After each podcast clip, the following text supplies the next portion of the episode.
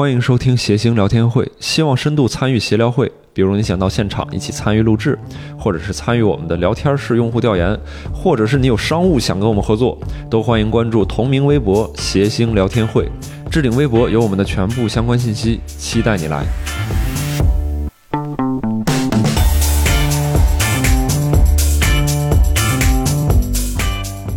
欢迎大家来到我们这一期的谐星聊天会啊！我是这一期的主持人周奇墨啊。然后我们今天呢还有两位主播啊，一位是 六兽，啊，对，刘少，还有一位是啊石老板，哎石老板啊。最后呢，请大家以隆重的这个掌声来介绍我们今天的嘉宾顾中医老师啊。呃，但我不是中医哈，啊，嗯是我们我们雇了个中医嘛啊， 对您不是中医吗？嗯您哦你才 知道是吧？啊，请错了是那我们咋这的？期是换个话题 吧，换个话题。哎啊，，我想我想提前了解一下，有谁是冲着顾老师来的？，哎，不是，咱们一定要就是礼节性的举一下手，好不好？对吧？哎呀，这个太没有情商了，各位啊，各位下下期我不来了，下期我不来 了。啊，不是啊，哎呀，真是，呃，顾老师呢是一位营养学界的大拿，嗯啊，这个是微博和知乎上这个营养学的大 V 啊，这个刚才从大家的反应感觉是个小 V 吧？ 那个僵尸粉有点多，没有没 有，我们这个采样率实在是太低了，对对采样率对太低了。嗯呃，给大家稍微科普一下顾中医老师的背景，资深的营养学的背景，你们听一下啊啊、清华大学公共卫生硕士是吧？啊，所以咱们私人卫生这方面就差一点儿，是吧？哎呀，嗨， 那我们离你坐得远一点吧，啊啊，八年三甲医院营养师经验，啊哦你看八年期间待了三个甲医院，嗯所以相当于是哎呀，秦墨，你身上你身上这个光环在逐渐的消退，你知道吧？今天就是要衬托顾中医老师嘛，啊对吧？是所以是我要消解我这个形象啊。对对对，北京营养师协会理事嗯啊，你一会儿别往下念了，行吗？ 行 我求你 了，我要快念完了， 还剩最后一个啊，我也特别好奇，科学传播副高职称，科学传播副高职称，啊您给我们解释解释什么叫科学传播副高职称？是这样的，就是我们这种原来在体制内工作的嘛，都是要讲职称。其实现在卫生口有一个 bug，就是带“营养”两个字的职称，到了初中级以后就没有了。啊，我们想评副高什么的，就得要么你是医生，要不然你是走管理岗位，要不然怎么怎么样。然后我就走了图书管理、图书资料，就是一般博物馆呀、什么下面有这个方向，然后其中有一个科学传播方向。然后我稍微一申请，去年是一申请，他们就破格就把我升成副高了，说哎呀，我们这儿就缺你这样的人。然后你做了那么多年的科普他是就缺你这样的人，还是就缺人？我觉得应该是缺人，因为因为这是这是首届的一个可以破格申请的一，然后我随便一申就申上了。嗯啊啊，那这个这个这个副高主要干嘛？拿钱吗？呃，就是一般是这样的，我我经常可能做一些电台节目、电视节目什么啊哦的，他一般会要求你得有相关的职称啊，嗯就是没有的话你就上不了。然后哎自从有了太这个之后，拿我们这节目当节目了，哎呀，咱以后也设一个这个的，咱们也设一个吧副。副高的副上高个的是一般什不么行，呢就高高高职职称称，一般得我们高就把卡在高那儿，对对对，把顾老师卡住就。对对对对，所以刚才您说那个营养学方面没有副高职称，嗯，是不是这意思？在我们国家，营养学在医学体系当中还没有那么受重视，怎么感 觉？嗯，在北京至少不太受重视，就是可能有些广州地区经常煲汤的，他们真的是有哦啊有煲汤的副高副高职 不真真的是营养专业就是有副高职称，但在啊北京就一直就没有。嗯， 哦，这全国还不一样。是是对是，对对跟菜系有关系吧？这是四川估计就是初等职称是吧？不不注重健康，就其实我本科是就是四川大学的学营养专业的。我这老往老往人家枪口上撞是吧对？四川大对，学就嗯那就挺重视的啊。呃，所以这个呃，顾老师稍微给我们介绍一下，嗯，您作为营养师，您典型的工作的一天大概是什么样的？比如您现在啊是我我我现在其实算是媒体人啊，媒体人，就做自媒体的，哦欢迎大家关注一下我的公众号还有微博哈。啊是是是什么呢？对对 对，说出来啊是什么呢啊营？养师顾中医，其实大家在公众号上搜顾“营养师”，应该就排第一的应该就是我哎啊。哦呦，就哎不呀像、不像你搜一个演员呀、什么喜剧演员呀、什么的，哎是呀吧？，哎哎，你要搜 OG 是吧？ 你你这个词儿没有搜对，你知道吗？哎，对对对，对，有时候有时候搜装修天花板什么的也能搜到。这都是内部梗，是吧？不营不养不讲内部梗了。营养师就是能出来您吗？就是那有没有比如说百度会买个竞价，把您这个名字买了就 没有没有，就是经常别人在我跟前儿的时候，我说啊我就看一下他搜能不能搜到，然后看有多少个啊公众号有关注什么的。啊啊，但是实际上因为我做的比较早，就我其实零七年开始在网上做科普，嗯，哦，那时候才有互联网，差不多。啥？挺早，不至于的，不然后至啊那于。会儿我做了一个医院网站，所以啊 其实以前我是在医院做的嘛，然后等于就是呃早上起来可能先得把前一天患者定的。呃肠的营养制剂的那些东西给替他做了，就是我们作为一个营养师，得第一手开始熬粥啊，或者熬那样的糊，给人家配那种糊，有营养营养的那种营养液，哦嗯，啊然后呃，就跟我厨子的开始也差不多是吧？就因为确实营养科在医院里是属于比较边缘的一个科室，是 啊边缘是指在建在医院边 上，对，剩下的粥还可以往外卖。是吧还是早餐摊儿，这还是啊，确实很医边院缘。很多边上都有那种早餐摊儿，是不是都挨着的那种？就我原来在友谊医院工作，就那儿附近有七个煎饼摊儿啊，然 后粥都是你 们粥，经常抢我们的饭碗 啊，大家都去吃煎饼了。啊没有没有，就确实很边缘。就我那会儿营养科就在外科楼，很多人都以为在地下室，那告诉大家不是在地下室啊，我们就在一楼，但是是在整个楼最角落。顺着粥香一推开，门，对，就是有人厨师在，因为我们科一百多个人，但其哦中七八十个是厨师，然后就看见很多人在那儿做饭啊，那也是那都就是营穿着养科。白白大褂儿，谁也不知道你是厨师还是医生没。有，这帽子还是有区别哦的。这这个帽子是我最后的尊严，是 吧？哎，顾老师问一个就是认真的问题，就是营养科是一般是什么病人都不看的是吗？不是，我们没有那个住院的床位，但是哦嗯门诊其实是什么科的人都有。嗯，然后你说五十块钱一上午看十二十个人，平均下来这个时间不太够我认真了解你日常该怎么吃，然后再给你逐一的谈饮食的选择。嗯，反正像我以前的话，多数情况下是让我他关先注公众我先号自己换，没有 不来了以后扫码，扫码， 啊扫完了吗？走走走，下一个，下一个，下一个。哎，我一般以前是自己花钱印一沓杂那个材料，然后我先哦发给他，然后给他一页纸，是根据他的情况，我来给你打个勾儿，你看你这个饮食大概啊重点是哪些，你照着这个去吃，这样就省省一省我的那个沟通的时间。嗯哎，那顾老师，你们这科看病人开处方吗？其实是一般不开，就就是是开的方子上面都是什么胡萝卜两根儿？啊，没没有开没有食没有，谱是这个是可能会开什么人体成分仪啊，让你去做一下那个身体成分检测。哦哎，嗯那我问你啊，就是这个中医也讲望闻问切，这个营养学上你能不能通过观察一个人，大致的能判断他缺少什么营养成 分？呃，首先我是反中医的啊，这 个啊对，就虽然我名字叫中医，就对好对好对好几次那种电台节目，真的是后台返回来的问题都是中医的问题，就因为前面介绍了今天请来的顾中医啊。啊，因为姓顾的中医，哎呀，其实一般我们从现代营养学上，我们嗯会有一些简单的症状，就比如说。啊，你一直盯着我都发毛了，你就给我看看吧，来吧，我一看就是营养过剩了，对吧？我这胸为什么这么大？为什么？呃，一般就是可激能素脂肪脂肪组织比较多，它啊会有一些雌性呃不不，不 就是雄性激素水平可能会偏低一点偏 啊。哦，哎呀，然讨后厌啊， 就是。行，不要再看了啊！没事，开玩笑，没没事有没事，没有您说吧，没有您说，没事，我啊，我我总体来说，其实不是特别严重的营养不良是看不出来的，看不出来啊对，啊嗯嗯但是你自己照照镜子，脱光了之后捏捏肚子，啊， 这个意义还是很大的。他的意思就是你自己啥样，你照照镜子， 你撒泡尿照照镜子吧。 我首真先的看看尿，再看看镜子里边的东西。 所以因为我们很多就是没达到疾病状态的一些营养的干预吧，其实你自己体会应该是有的。那像您说的，这个在营养学，在这个医院里哈，你这个地位也挺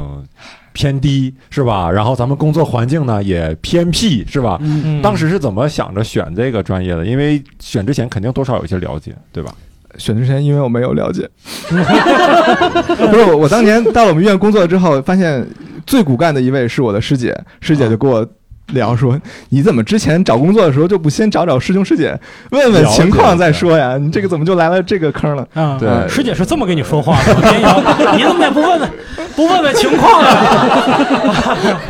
你看看，你还用问吗？现在啊，哎呃，呀确确我确实可能没像大家想象的那么高大上什么的啊。哦完蛋了就。啊，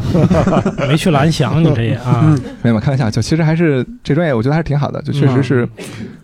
嗯，就是老师们也好，或者是这个专业的人，大多数心态好像都不错啊，就是因为长期就是心态好是吗？你知道这个熬粥，他也练性子，你知道吧？ 性子急了，急了，你他妈熬不了粥是 吧？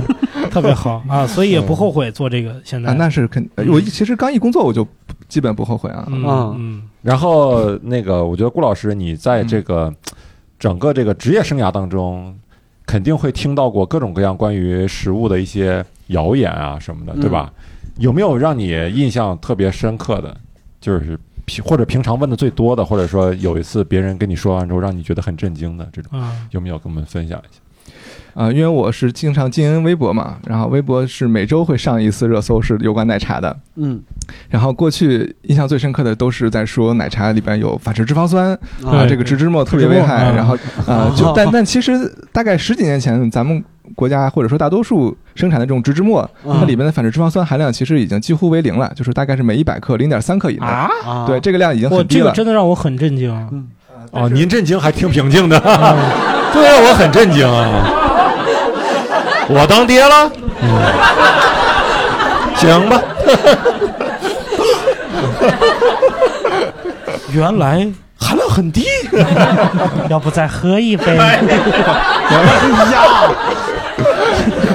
哎，听众莫名其因为妙啊。哎，这个事儿啊，真的是我一直跟人嘚瑟啊，嗯就说他们都不懂什么叫反式脂肪酸，我就跟他讲 呀，这个化学键怎么插反了，所以人体不好消化。就这个植当物乐脂高玩肪，这个植物脂肪和动物脂肪有什么区别？跟他们讲半天，原来我这么多年这些东西都其实并不对，是吧？就就算是完全氢化了之后，它等于就跟动物脂肪差不多，就都是饱和脂肪了啊。这还是要限制的哈，啊就只是说危害没有反式脂肪酸的那么大。啊，然后所以，呃，最主要的现在要限制是因为限糖，所以还是要少喝啊。少喝。嗯这，因为刚才为什么说到谣言呢？其实还是一个引子，因为我们三个主播哈，我们三个人都会或多或少的听到一些谣言，就是非常想在这个节目上呢。跟您求证一下哈，嗯比如说我最切身的一个体会就是，我不知道吃素，呃，尤其是那种吃全素对人体到底好还是不好。因为我有一个，我高我大学的时候曾经有过一段吃素的经历，但我发现真的忍不住，就是你有你有多长时间吃素的？两周啊，两哎，那已经很不错了。两你要吃两周素，你你那个拉粑粑那个颜色有没有变化呢？就我看不出来，因为拉不出哦来，就 一共看过两回，可能就是那两周。我去，我发现全吃素以后就是便秘非常严重，对于我来说当时哈。结果呢，我当时就是觉不得是油吃太少？对，可能就是油吃太少了。然后我这个毕业以后，我有一个大学同学，后来我俩联系，啊，然后我跟他聊天以后才发现，他已经吃了好几两三年的素了，就是全素。然后他跟我说，觉得自己状态特别好，他感觉是瘦了一点， 但是感觉没有也没有脱相是怎么样的。这咋就是着到睡觉的点儿了是吧？ 谢谢。哎呀，这这确实健健康是吧？这个鼓励鼓励是吧？这这这养生养生啊！呃，然后他就跟我说，他那个精神状态很好，所以我就特别想从营养学上向您求证一下这一点啊。嗯呃，其实素食它是可以实现非常合理的营养的，就是可是可以实现的，只是说它难度比较大，就是你可能需要搭配好蛋白质的来源呀，然后你用的烹调油可能也得精选一下啊。就本来咱们大多数人都已经做不到加肉的情况下都已经做不到均衡饮食了，那你再把你的食物一大坨的选择给去掉的话，可能会更难。但是你要说一个非常合理的均衡的素食，那可能。肯定还是吃的比咱们日常人吃的这种要健康的多，因为像我们平时均衡饮食，每天建议的肉基本上也就是二两哦啊，一天吃这么两块两指一餐这吃是两个一天的量啊，嗯啊，感觉是我一口的量，是吧？ 对对哎对，呀所以就是行了，这真吃指头啊！他哎，一口的量，真的。哎呀妈呀，你这个那不个怕我建议恶心洗手哈，那个哎呀，你这两只手吃不了几天，你这个啊所以启末你那两周吃素，你吃的都是啥？还记得吗？就是学校食堂里的所有果，就是肉菜、蛋我都不吃，我就是吃蔬菜。啊！啊，那那你这肯定得营养不良，嗯，就是因为食物还得种类多一些，我们一般建议一天得吃十二种以上的食物，嗯，十二12种种以上以上的的食物就食材食材啊，，食材食材。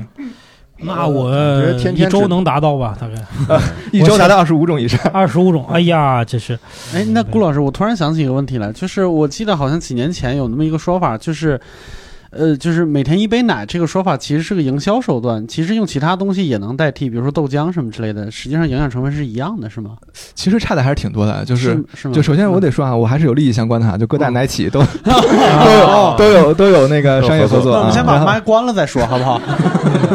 我就就包括前段时间那个伊利蒙牛那事儿的时候，我我上了艾玛的视频，我也先跟大家讲，我说我有利益相关，然后后嗯面你愿意听的话，你就再再听。就是你如果抛开那个个人的话，你就直接看各个国家的。饮食建议的话，你也会发现奶基本都是会推荐的，就比如像中国的膳食指南是建议每天三百克的奶，嗯，然后那个美国的话是一天三杯奶，呃嗯，当然他们那是因为就是杯子小，你看，他他 拿酒盅喝是吗？感觉一百克很少啊没没没，他们三杯大概是六百九十一毫升，就是那个量，七百毫升吧700，这是建议的量。哦，啊，然后你，然后当时那个哈佛大学医学院就说，你们这帮美国的定产指南呢，就是因为收了奶品的奶企的钱了，所以喝这么多奶，我我们得限制喝奶，然后限制到每天喝一到两杯，就所以你这么看，你发现啊，好像还是一两杯应该是一个比较中庸的一个选择，哦，嗯嗯，但呃，主要你在说的那个豆浆，主要是因为确实豆浆里它的钙含量没有那么多，啊，我们一般说豆制品能补钙，那是豆腐，就是因为我们在做豆腐的时候，为了让它凝固，加了一些氯化钙呀，然后加加了啊硫草酸、木硫灰什酸么钙呀的这些东西就那。种啊对，这里边的钙加进去了。啊啊。嗯哎，嗯那还有一个那啥，就是，哎呦，我想说啥来着？对不起，我忘了。 你能提供上有，不是不是不是，我你多刚吃才点儿 什么补卵脑的磷我多卵吃磷点儿脂好不好？对，我多吃嗯点。另外多吃。点蔬菜也还是能补钙的，就这个嗯影响也还是很不错的。啊，这嗯吃什么蔬菜能补啊钙？茄 子呃，不是， 就是大多数的绿叶菜，然后它的钙含量其实都很高哦啊，但是吸收率可能比牛奶低得多。就像菠菜，哦大概只有百分之五的吸收率，因为它哦啊，草所以酸那多大。力水手那个就是其实不其实就是完全的营销是吧？不会吃菠菜就 会那个那真是营销，那个是嗯一九三三年的时候，当时为了推广那个菠菜，然后哎，我想起刚才那问题来了。 我救场救的可以了啊。哎呀不是嘉宾你给这你个救场，真的你嗯这个梗忘了，然后先互动是吧？互动完把段子想起来了，不是我，我没，我想起刚才那问题来了，因为嗯好多人跟我说，说好像我们中国人大部分都是那种乳糖不耐，嗯，然后这这个喝奶对我们真的没有什么坏处嘛，或者影响什么之类的。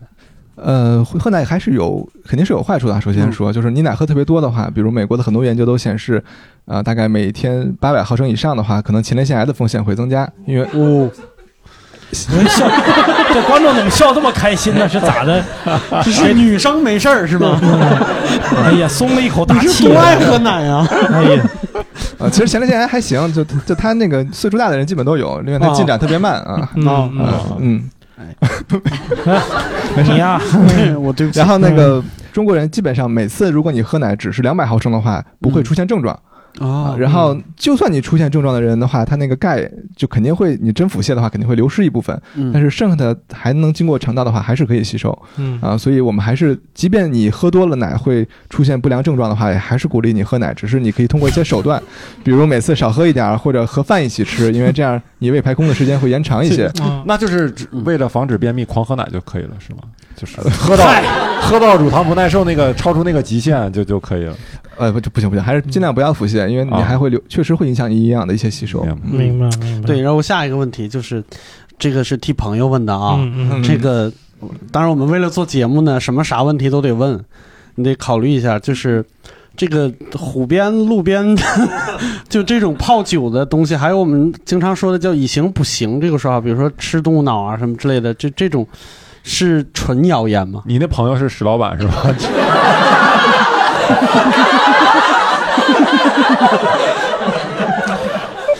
我我解决的 是，我是这个这对，提前跟我说了这问题，我要不问扣我工资，你知道 吗？没有没有没有没有，我还嗯那大家正常人判断的话，呃，你可以先想想，这要真有和有效的话，估计就卖别老 了。盯着我看，真是哎天 天得盯着顾老师一看我就很很 不，你基本想一我想，也很发毛如果真有效的话，很有可能这个东西起码有更权威的一些记录啊，或者说呃纳入了一些疗法当中啊什么之类的。啊你通过这个排除法，你也能够大概分析出它有没有那什么效边果有用呢？ 对，我就想就往下问这个问题就大地红高级有了，用啊真的有壮 阳的东西吗？或者是真的有治阳痿的东西吗？就这种东西，不是这治个是，不是治疗，是导致阳痿的东西。这个不是替朋友问的了是吧？ 嗯，这个自己问的，这说了，刚才说了，要是问的话，给我涨工资。肯定很多， 肯定有导致阳痿的，不是那抽烟盒上写的吗？抽烟导致阳痿吗？对吧？咱聊吃的呢，抽烟导致阳呃，痿我我印象中应该是没有，就嗯这个我写过哈，但是当时很多很久以前写的，现在有点忘了，反正、嗯但结论应该是没有啊呃但嗯、男性可能还是多锻炼锻炼啊，或者是避免一些营养成分的缺乏比较哎好。行就吧啊就因为本质它其实就是需要血液循环比较好，需啊要你本身的肌肉力量比较强，对吧？嗯这些还锻炼还是有用的。明白明嗯白。哎，你们老别这左左左腿摸一把，右腿摸一把，这这咋的？这这这这啊，没有没有，我这都为了节目效果是吧对？这是然啊后，然后我我这块的最后一个问题，嗯是，真是这回是替我问的了，因为有老观众知道我这个爱好，就是有一个肯定是谣言，我跟你说吧，就是说吃五颗瓜子儿相当于一碗饭，这个是真的吗？就是热量真的有那么高吗？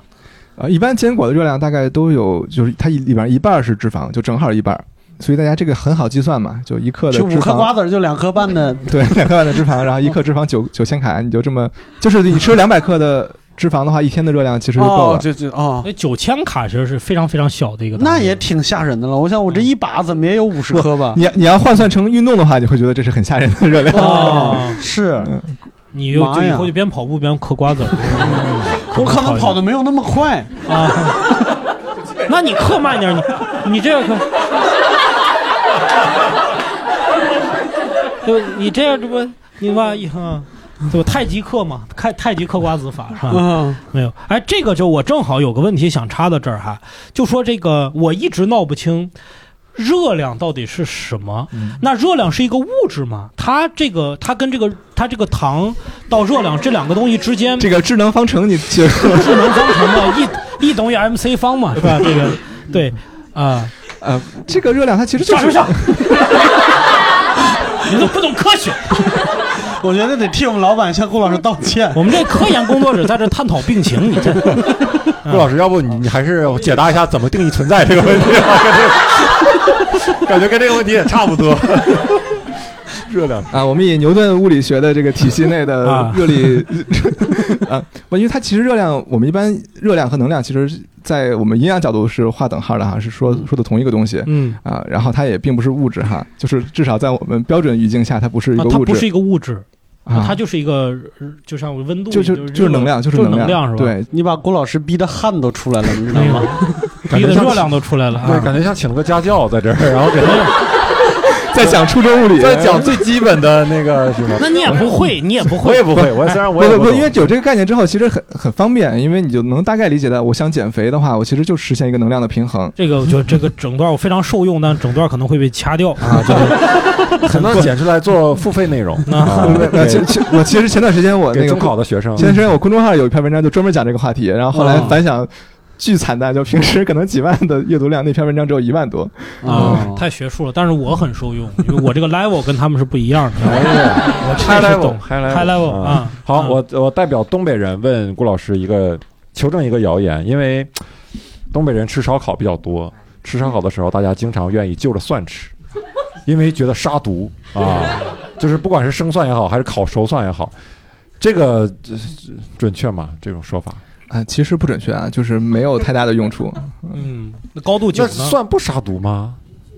蒜啊。他说 观众说巨科学，来，把话筒去给他。对对对，给他给他，嗯，没事，顾老师别怕，我们摁着他。你不用递吧，我就是觉得科学啊。 解不解释是？你打算解释是你吧？这个科学和迷就是信没我，我实践上就觉得，如果哪次吃烧烤的时候就了蒜，我回头拉肚子的概率都会变 低，就是啊，嗯其实也经行验，就呀这这种经验其实是可以的，就是可以的。我是说，你可以用来继续指导你的生活实践，因为它可能是综合了很多因素啊、就是我们一些超自然的力量在发挥作用，综合了很多因那素不。就是有不用吗？不不是这种，其实你生活中呃它确实风险远小于收收益的话，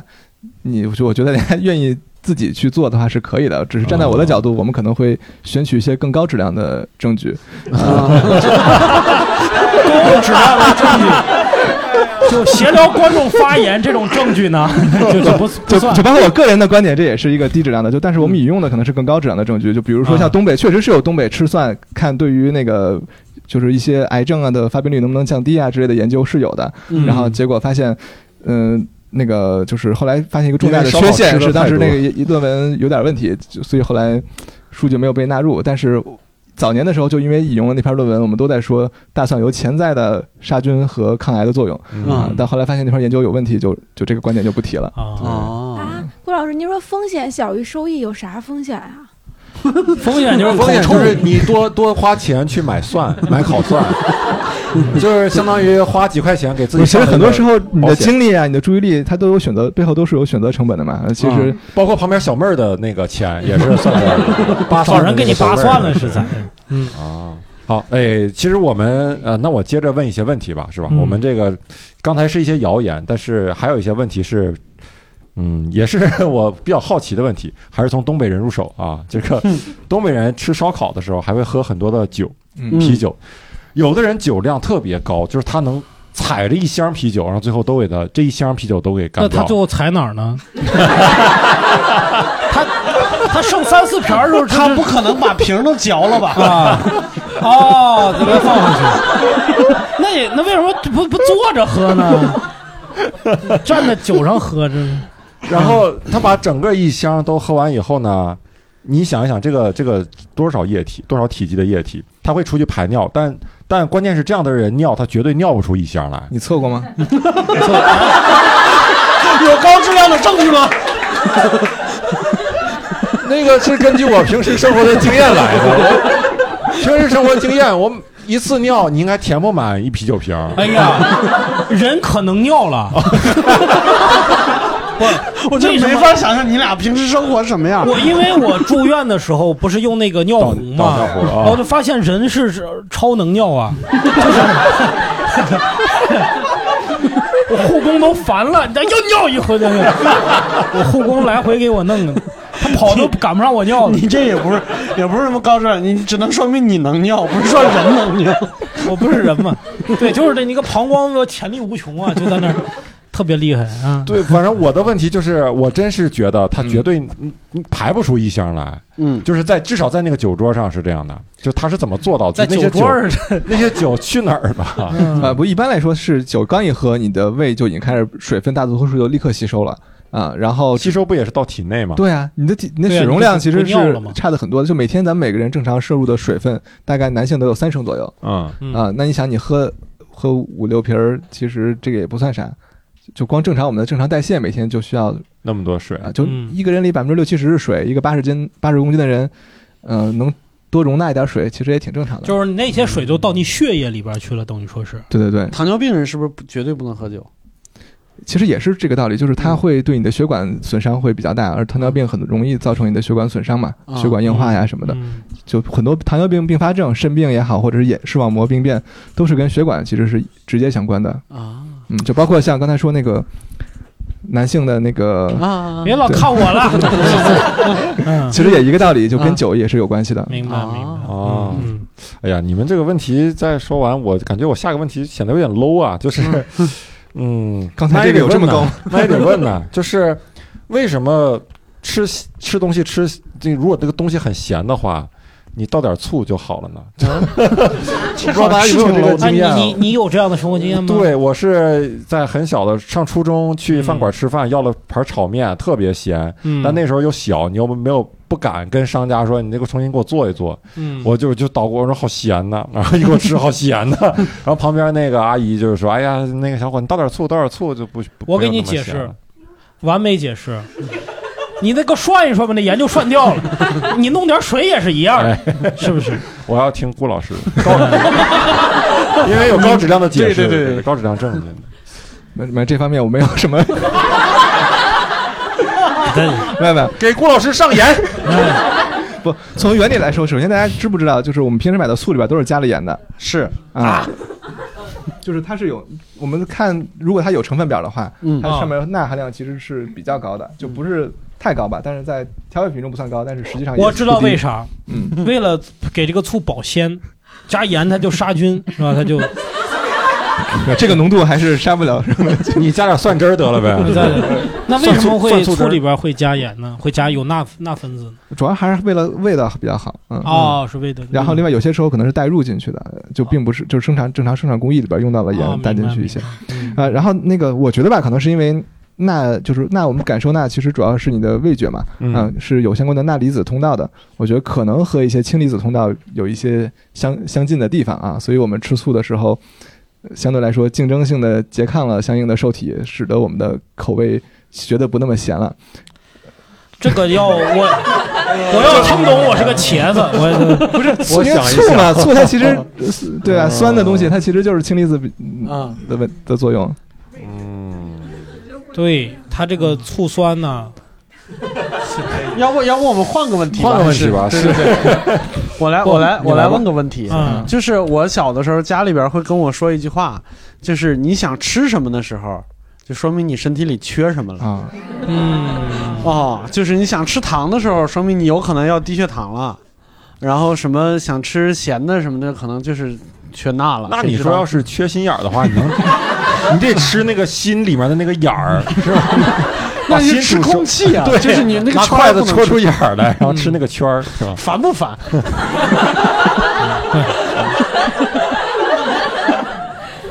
没有跟上这个梗，没有没 有不用不用不用， 你就还是 我跟你的刚上一个表情一样。跟氢离子是一样的啊。对嗯，对，但是这个吃什么是缺什么，这个有科学根据吗？呃，是这样的，就是从生物本能来说肯定有点用，然后嗯另外早是有过研究的，就是年轻人相对来说他对能量的自我的反馈、本能的反馈是更准确的，比年纪大一点的要更准确一嗯些。然后剩下的那些营养角度，我觉得咱们本能没有那么精细了，肯定做不到。我缺了。维生素 B 了，我去吃点什么什么东西，然后缺胡萝卜，啊这这嗯种肯定是没有那么准确的。哎，那要是想想吃小龙虾是缺什么？那缺朋友吧？嗯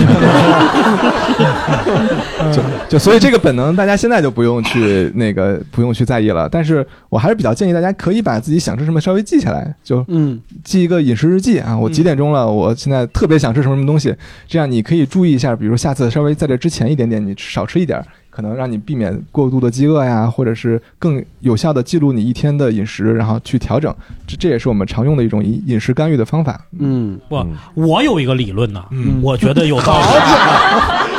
就是，哎，我觉得特别有道理，大家听听是不是这个道理啊？ 哦，就是说，你吃什么其实不是你决定，是你基因很大程度上决定的。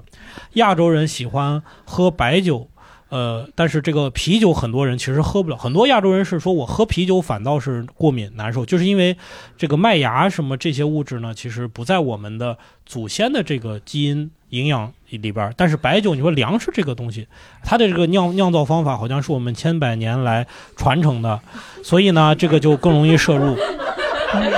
啊。我是咋的？我是吃虾了？我是咋的？顾老师说也不全是伪科学，这里边。 但是大家建议听众还是少听这段。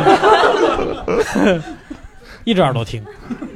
我那个从那个演化角度来说的话，呃，你活到你能够生孩子的这个年纪就可以了，就 对对对，就是 你这不用这这 人身攻击了，你都敢？不是你想要长寿这这件事情诉求和咱们那个演化的角度来说是不相违关背的。的，嗯啊，然后再有呢，就是你刚才说，比如你刚其实涉及到一个，就是相当于一般我们常说的无麸质饮食啊什么之类的有有点关系啊，但其不，因为我说这个是因为你刚才说到那个酒的问题，说说有些人可能耐受不了那个麦芽什么的，我心想你你成天都吃米饭的人，你说呃你都吃，不不不不不米饭，你成天就吃各种面食的这种人，这这真的你还在乎酒里边的这点我东怎西么？那没有被人这么婉转的骂 过？行了，咱下一话题。咱下一话题，下一话题啊，下一话题啊，就是前段时间你让那个呃张文宏医生吧，嗯，也也说了，说粥不要喝，是吧？没太多营养。怎然么后感有觉从根儿上 把 呃把他们那不，科学我们那是啊患者对吧？跟那哦个健康人是不一样的。哦对，然后这个前段时间有一个科普的作家叫刘大可，他嗯说呀，汤也不要喝，就是汤熬的多了以后呢，其实没什么营养，因为那个汤里边能够含蓄的营养成分是非常低的，你喝那个东西也没有什么用。这嗯些就是这个粥啊、汤啊，或者中式的这种包的这种东西，这个东西营养价值到底怎么样？呃，总体来说不算高吧，因不为算高对，因为那个其实简单来说，因为像粥的话，它我们用的原料，它熬经过熬制的过程，肯定血糖升高速度会变快，嗯然后而且长时间的熬制的话，里边的一些水溶性的维生素流到汤里了之后，它也会加速它的氧化。嗯那大多数其他的熬粥的方法都，特别是加碱什么的，都会破坏它的营养。嗯然后对汤也是类似道理，可能你这个水它其实溶于水的成分也比较少，然后白很多都是都是油啊盐啊，你喝下去之后是好喝了，但是除非除了有些我们住院的患者为了增加食欲啊，那可以去喝点儿，大多数普通人是不建议喝这么多的。嗯，嗯，就跟大家的直觉、平时日常经验正好相反。就就反着的啊你会觉得什么东西炖的越久，把那对汤炖的浓了、炖白了，我嗯觉得就把里边这觉东得西这熬里出边来东西了，都都渗出对，来感觉了，里面对东西都渗上来了，嗯其实不是的。呃，它都是有白色是那个光线折射的效果，等于是那个脂肪包裹啊。哦哦，是这样啊，啊，对， 真的吗，只是一种颜 色，一种视觉上的错觉，啊一 种是任何颜色都是光线折射哦的效果。 不，那那是没有什么过多的那个没有其他的营养成物分质，对对，营养成分。 哎呀，这个真是就是很多人，我觉得都会破除这个迷信哈，就是对不要不要喝汤那个东西，除了好，你要是为好喝没问题嗯啊，对对吧对，嗯，对之前点外卖那个汤都跟水似的，现在他觉得为了我好，他就 真的。我之前总觉得外卖的汤是最难喝的汤，就嗯逼不得已才会点外卖的汤。还是学校食堂的汤比较 健康。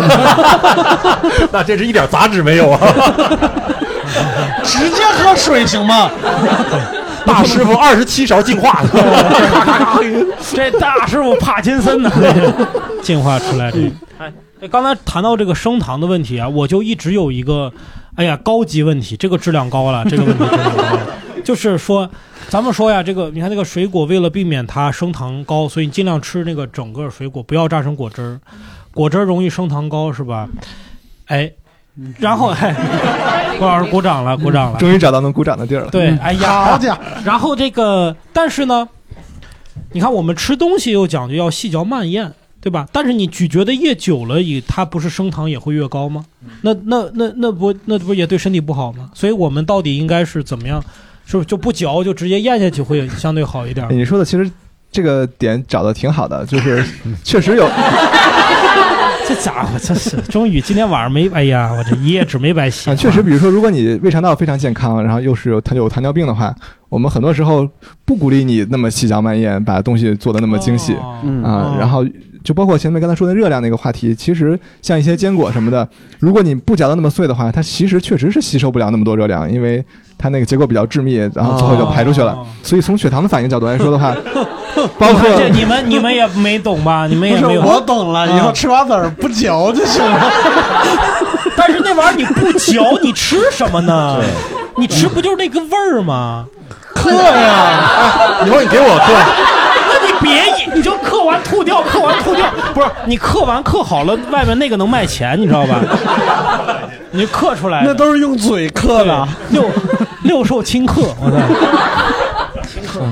没有，但其实我们一般说的细嚼慢慢咽呢，主要有两个角度，一个是避免一些意外的发生，就是包括老年人吞咽困难，他其实肌肉力量很差的，嗯啊很容易就出现窒息等等情况。嗯然后再一个就是让你吃的慢一点儿啊，避免你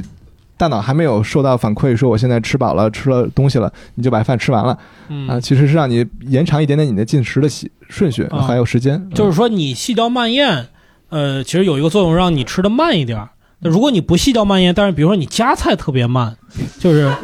对，就是夹，然后也可以达到这也个。可达以到类似也的可我以有的时候厨子上菜特别慢，特别慢行。也可以。去饭店道上堵车了 也也可可以。以你是从后厨开始吃的吗？ 那不也是上菜以后才吃吗？呃，那一般是多久？就是说就是胃啊已经饱了，但是大脑没有信收到信息。呃，其实是有些研究的，大概一般十几分钟吧，十十几分钟对，十几分钟是比较适合的一个时间。哎，所以我们每个人，好多人都有这样的经验。就比如说我们几个人吃饭，觉得这菜有点不够吃，嗯，这个服务员再加个菜，加那菜你永远吃不下去。就是你那过了十几分钟，那个菜上了，其实你已经饱了。啊，就包括糖尿病患者什么的，一般我们建议可能你可以把主食放在靠后面一点儿，然后先吃点其他的食物，然后嗯这样让你的、啊呃让你更有饱腹感一点，嗯，然后避免最后主食一下吃太多。啊，明白嗯明白。就是我经常小，我小时候啊，帮家人做饭，他们总告诉我说，和面得顺着一个方向和。 这个是对风水它是好啊， 没有，包括打鸡蛋按照一个方向，否则会破坏蛋白质，这是我听到的说法，我不知道嗯你们各自还有肉馅儿是吧？也得一个对上劲儿叫上劲儿啊，那这个东西有科学有营养学上的依据吗？呃，首先它肯定不影响营养价值啊，因嗯为我们最后吸收的时候还是以那个氨基酸呀，或者是一些短肽吸收啊，的，嗯就是把蛋白质你还对，是一还得打一散一级结构、二级结构吸收啊的，啊然后跟那个三级结构没有什么关系。呃，但但你说这个是属于分子料料理学这方面的一些， 你太委婉，你就骂我吧，没有没有，这什么分子也也不全是伪科我学。啊我所以他的专业和我的专业不太相符了，就属于哦偏食品工艺方面的。啊？然后我觉得可能是有，就首先你可以自己去重复一下嘛，你下次试一下，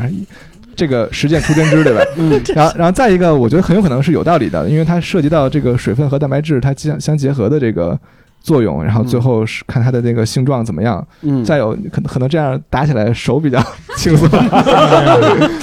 最主要我们最后到嘴里嚼的时候，你也不一定能一直按照顺时针那个方向去嚼，知道吗？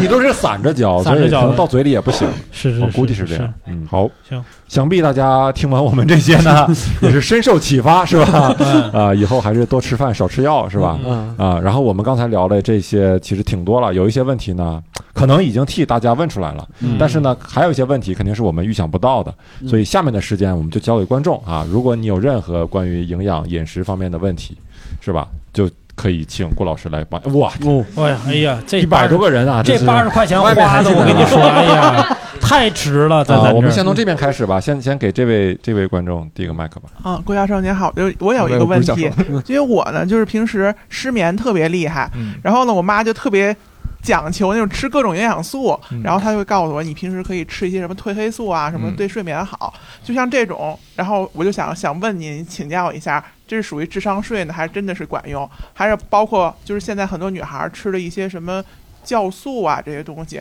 真正对人体有没有用？我我觉得你说它是不是智商税，我觉得得看你的诉求是什么。啊就比如像褪黑素的话，呃就可以，换句话说，你可以认为保健食品在某种角度上来说都算是智商税，因为很有可能你宣传的时候它是绝对是超过了它的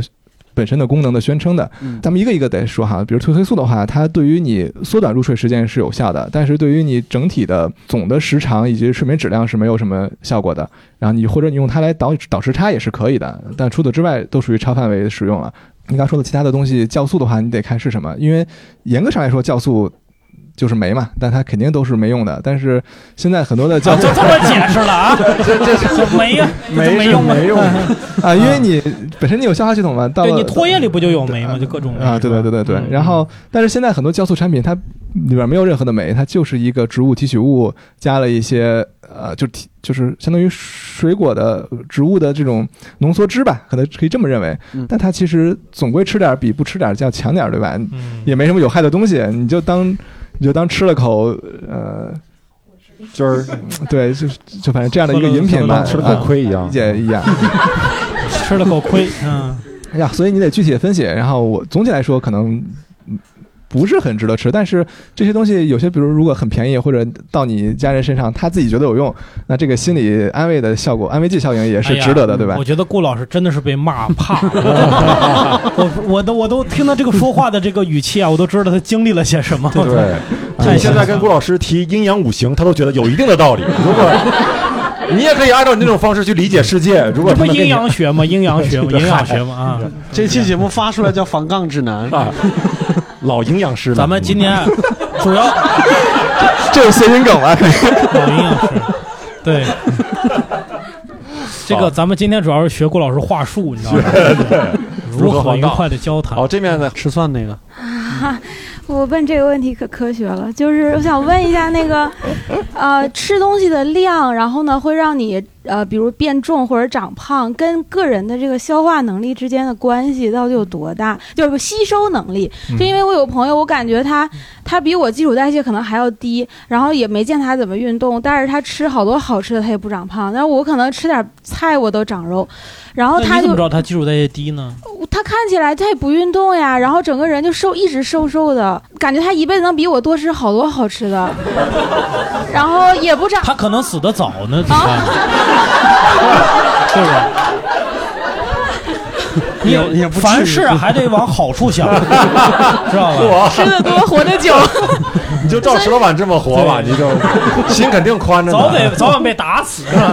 吃不了啥好所以的。这个吸收能力对他的这个有这么大的影响吗？啊，哥确实影响这还边是很大的啊，这个也是很大程度上也跟遗传有关。只不过你瘦你自己没去查过，其实有的时候特特别瘦比胖影响要大得多。对于住院患者，只要你的 BMI 在十八点五以下的话，我们都属于需要干预的了。就是有的你体重胖点儿的其实无所谓啊、但是体重低的话，反而肯定是要是得需要干预。然后比如睡前加餐啊之类的，嗯，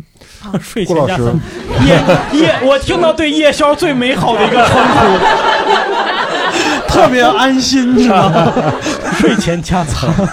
特别正顾老当。师，我觉得他那个问题的意思是用什么方式，是药物也好，还是作息也好，能让他那个朋友基础代谢率再降低一点， 然后就让他胖起让他来，胖起来，是吧？让达不到不能什么都吃的那个地步，跟他是吧绝交吧，真的。对，特这别个让在人身嫉边妒太。可恨了，是吧？对，太可恨。我这这个还挺难的。一般我们只是饮食上增增加主食之类的，让它的热量达达标啊。嗯，吃的多还花钱还多呢。对不，你得往好了想。对，呃，那边还有观众吗？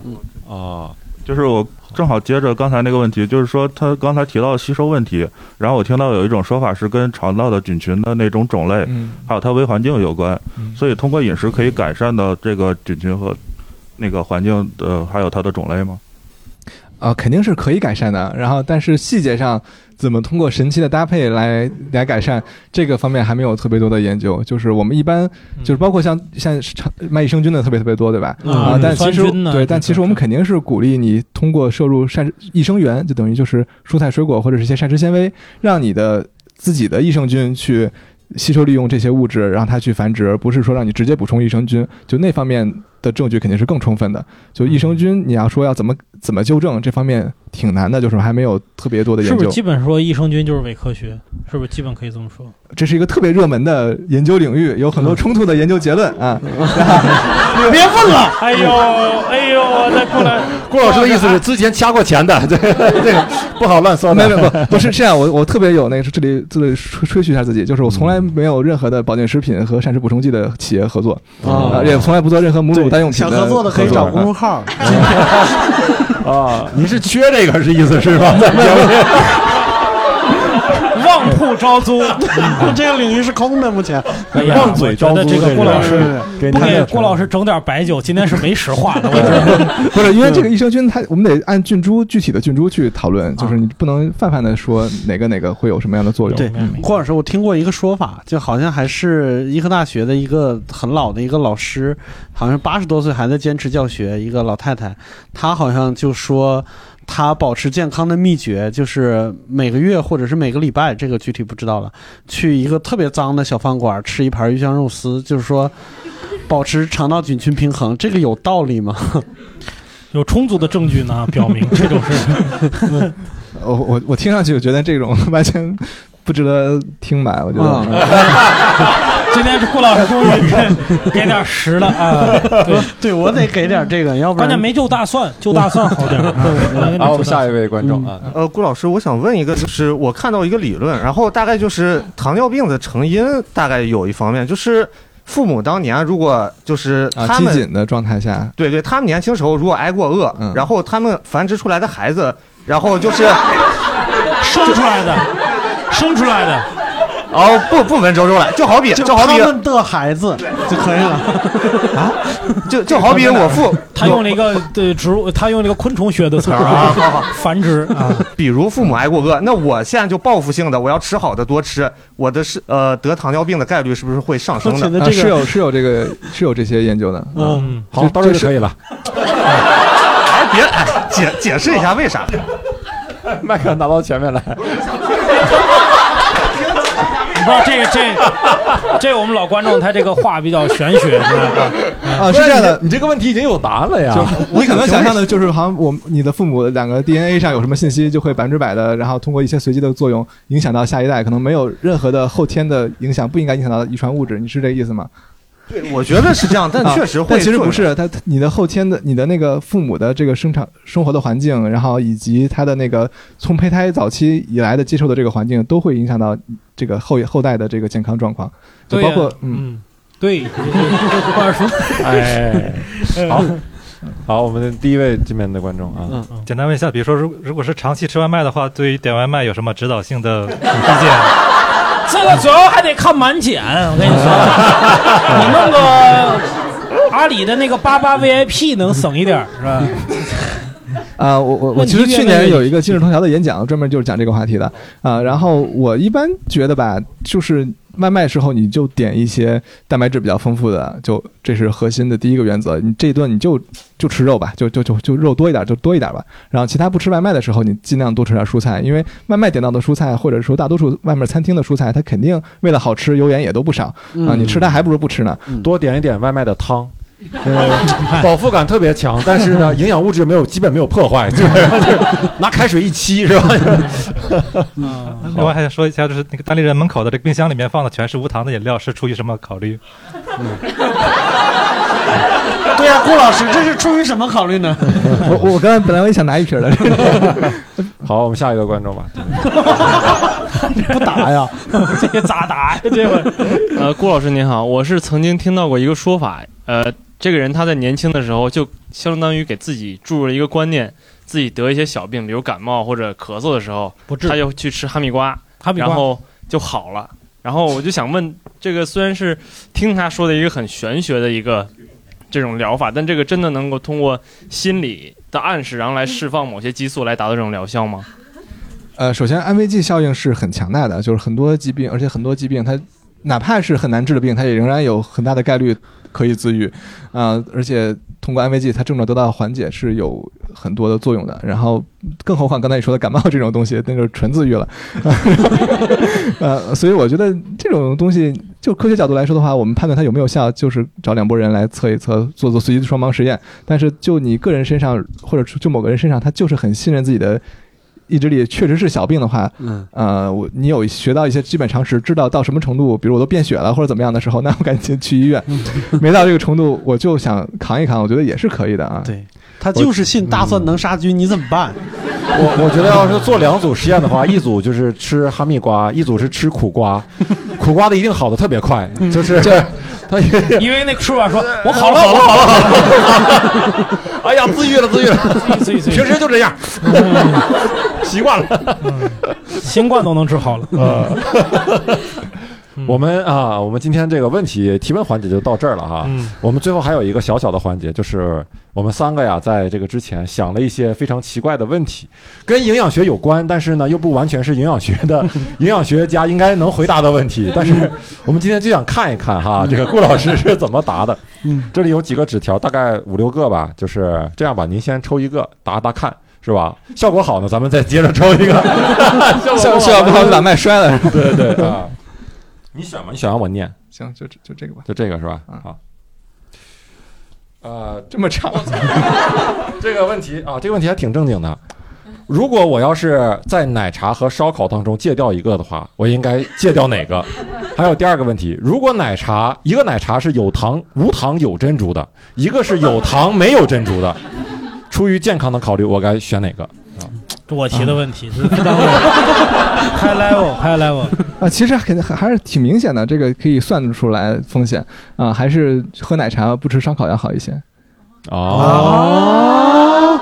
啊，这有什么惊奇的吗？这帮烧烤爱好者， 对啊，因为因为烧烤里其实杂环胺啊、苯并芘啊，这个这些东西都是非常多的。然后、嗯呃，看跟也跟你吃的频率有关哈。但是像澳洲一些烧烤吃的非常多的这种国家，它其实结直肠癌的发病率中大概有百有六分之一能够归因是因为烧烤。然后糖的话，一般我们的奶茶里的糖含量大概是每一百毫升十三克左右。啊、如果你只喝两百毫升也还是可以的，一天不会影响到你任何健康的问题。嗯但两百毫升连一杯都不到吧？对，一杯多多点儿的，不，它有的可能一大杯看着一大杯，中间其实也就四百多毫升。哦那也挺多，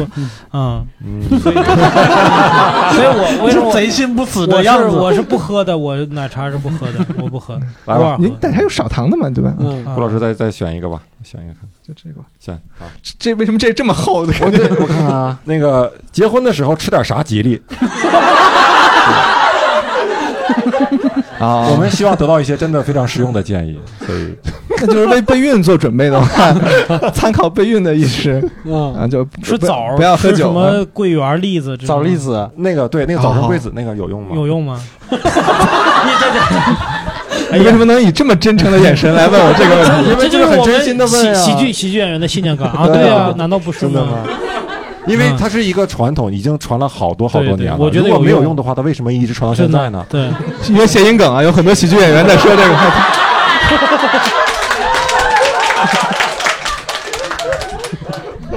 哎，我我就我真觉得就是，就是我们一般很多就是备孕的建议是从结婚前三个月开始建议大家开始实施的，因为搞不好结婚当时就怀上了什么的啊、啊所以起提前起码三个月吧，你就得注意呃双方的饮食健康啊这些，哦嗯，包括女性的叶酸就得开始吃了，嗯，不是叫搞不好就怀上，搞好了才怀上，啊 搞不好是没怀上啊。哎呀，行吧，行吧没事儿没事儿，咱也不丢行吧人，啊不丢人没梗也不丢人。嗯啊，好吧，行吧，那我们今天这个非常荣幸，请来这个顾老师给我们解答了很多问题，有些问题很实用，有些问题就是纯粹满足我们的好奇心，嗯，还跟石老板进行深入的科学上的一些探讨，是吧？那段话你们二十年以后听，能能听明白一点啊。嗯，好，那我们今天的谐星聊天会到此结束，非常感谢大家，谢谢你们。谢谢谢谢。如果你喜欢我们的节目，欢迎订阅、转发、推荐给你的朋友，你的支持对我们非常重要。如果想加入听友群，欢迎搜索叉叉 LTH 二零二零，也就是谐星聊天会的首字母加上二零二零，添加微信助手，开启群聊。